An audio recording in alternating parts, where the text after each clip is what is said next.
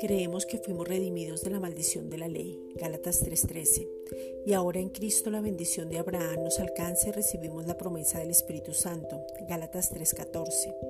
Abraham fueron hechas las promesas y a su descendencia, y la palabra dice que mil generaciones son benditas. Deuteronomio 7:9. Ahora estamos revestidos de Cristo. Gálatas 3:27. Somos uno en Él. Estamos firmes en la libertad con que Cristo nos hizo firmes. Efesios 5:1.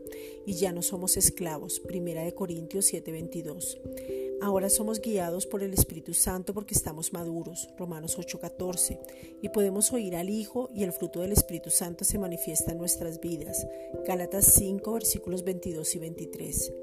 Padre, te pedimos en el nombre de Jesucristo que venga una revelación absoluta y sobrenatural de la revelación de la identidad de nuestras vidas. Conozcamos el llamado, la herencia y el poder que nos habita. Efesios 1, versículos 17 al 23.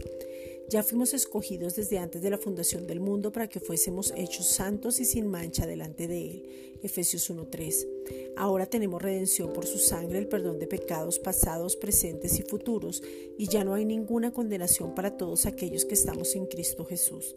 Romanos 8, versículos 1 y 2. Al nacer de nuevo estamos sellados por el Espíritu Santo. Él nos habita porque nuestro cuerpo es templo y nos da las arras que son la promesa de la herencia. El Espíritu Santo nos guía, enseña y nos revela todas las cosas. Nos guía a la verdad que es Cristo. Efesios 4:21. Gracias Padre.